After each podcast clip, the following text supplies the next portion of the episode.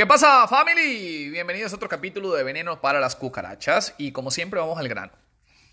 Hace unos tres años y medio más o menos, yo empecé a educarme mucho en todo lo que es el tema de las marcas personales.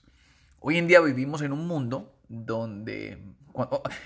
antes, de, antes de hablar en, en el mundo en que vivimos, hagamos un poquito de contexto.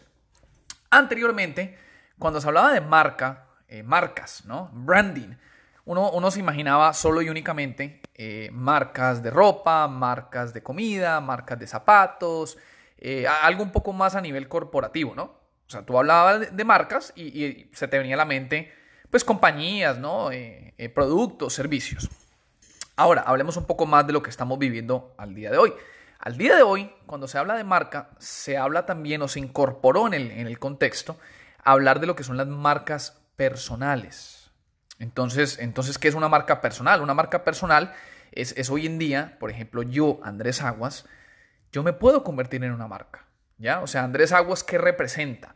Eh, ¿Qué significa Andrés Aguas como marca? Entonces, ahí tú puedes incluir tu forma de ser, lo que te gusta, lo que no te gusta. Ojo, también es parte de tu marca. Eh, eh, y, y, tú como marca, o sea, yo Andrés Aguas, yo puedo representar negocios en los que yo trabajo y entonces eso también se convierte en parte de mi marca personal, ¿no? E-, eso es un tema bastante extenso, es un tema súper interesante porque hoy en día con, el, con el movimiento de lo que son los influencers, ¿no? Yo creo que hoy en día todos conocemos eh, la palabra influencers, donde, donde a ti, por ejemplo, donde tú puedes, puedes, por medio de tu nombre, literalmente ser como una compañía. Eh, hay, empresas que hoy en día le pagan a los influencers para que tú promociones otros productos o otros servicios. Eh, con el mismo tema de los youtubers, ¿no? Hoy en día es muy común escuchar hablar de los famosos youtubers. ¿Qué es un youtuber? Un youtuber es una persona que tiene un canal de YouTube eh, donde ahí el hombre comparte muchas vainas, ¿no? Pueden compartir de todo. Y hay compañías que, le pagan a estos youtubers para que ellos promocionen sus productos y sus servicios. Entonces, es, muy común el término de marcas personales, especialmente por todo el movimiento de lo que son los, los influencers, ¿no? Entonces, yo en, mi caso, en mi caso, Andrés, ¿no? Hace tres años más o menos vengo prestándole mucha, mucha atención al tema y, y en varias oportunidades he tratado, ¿no? De darle, darle forma a este, a este mundo lo que son los, no, tanto influencers como tal, sino crear una marca personal. Me acuerdo que al principio, la primera vez que lo hice, eh, se me ocurrió, esto, esto, fue un intento, un fracaso, se me ocurrió crear una marca que yo, yo le llamé, es que eh, Mindshift H2O, ¿no? Era, era mi marca, la marca que yo creé, la marca que yo quería sacar adelante. Obviamente eso no dio resultado. Eh, la, idea inicial, la idea inicialmente era era eh, crear una marca y, creé inclusive un logo, me acuerdo yo. Eh, ahí hice un loguito, o sea, eso fue un fracaso total. Pero bueno, fue un intento. Eh, después intenté hacer, no me acuerdo otra cosa que fue lo que yo hice, igual también fue un fracaso. Y hoy en día, hoy en día vuelvo a intentarlo, pero esta vez ya, ya digamos que, que, no ha sido un fracaso del todo, y no lo digo porque haya tenido un alcance muy grande, sino que lo digo porque ya, ya hay como un feeling de por medio, ¿no? Digamos que realmente me identifico con la marca. Ahora, ustedes se preguntarán, bueno, ¿qué marca este loco sacó? Pues nada más ni nada menos que la marca de Andrés Aguas. Es así de sencillo.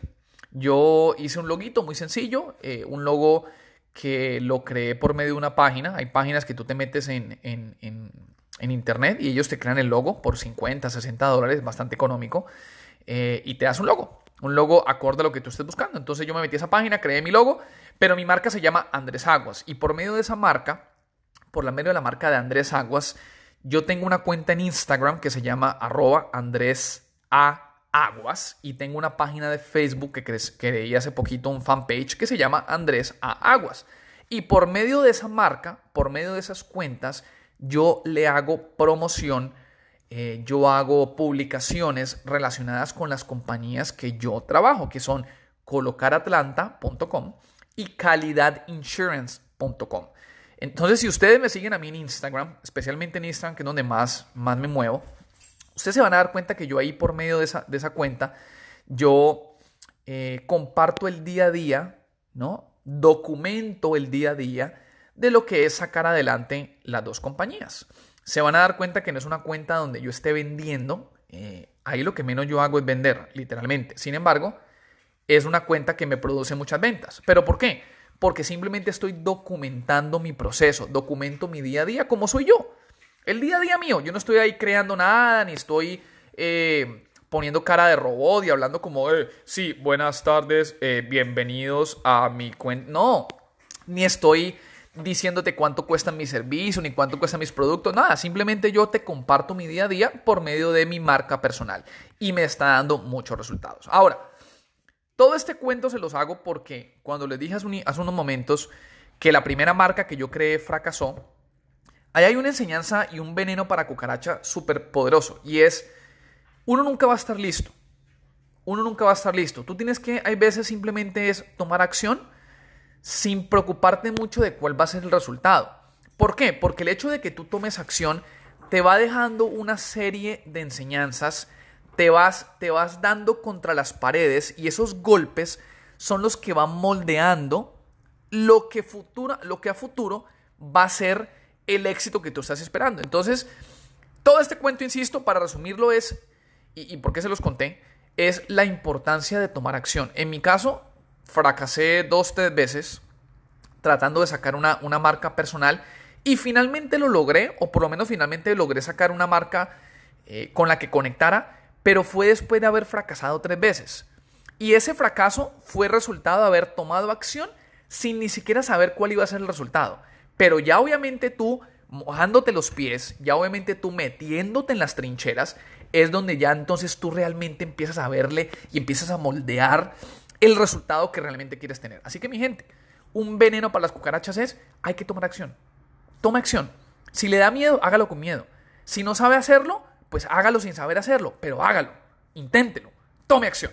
Mi gente, otro capítulo más de veneno para las cucarachas. Eso de tomar acción para mí ha sido el veneno más poderoso que yo he podido tragarme para matar esas cucarachas de la cabeza. Así que los invito a que se traguen el veneno de tomar acción. Mi gente, nos vemos en el próximo capítulo y estamos en contacto. Bye.